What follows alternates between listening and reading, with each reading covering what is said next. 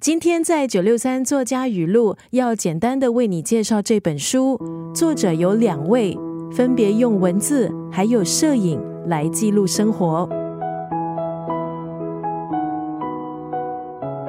很快在空中分享的文字出自这本书。如果我有勇气失去你，刚刚提到作者有两位，文字的部分是由台湾女子团体原子邦尼的成员查查负责。他十七岁加入乐团，一直热爱音乐、旅游，还有文字创作。他定期在社群媒体发表文字创作，所写的歌词富有诗意，也深具个人风格。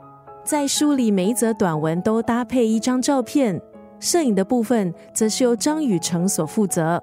他除了是词曲创作人、音乐制作人，也是 MV 导演，还有摄影师。这本书《如果我有勇气失去你》分成两个部分：光的故事，还有光的日记。光的故事收录七篇短篇故事，故事的主角都曾经受伤、失去勇气，在跌跌撞撞中找到前进的路。书的另外一个部分《光的日记》则收录六十三首诗，记录作者一年四季的体悟还有感受。今天在九六三作家语录分享的是这本书《如果我有勇气失去你》当中的这段文字。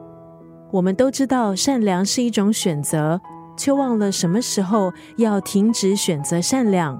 该捍卫的也该勇敢挺身而出。毕竟，善良只该留给值得的人。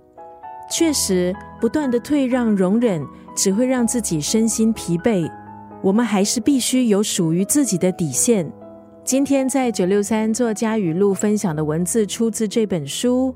如果我有勇气失去你，我们都知道善良是一种选择，却忘记了什么时候停止选择善良。该捍卫的，也该勇敢挺身而出。毕竟，善良只该留给值得的人。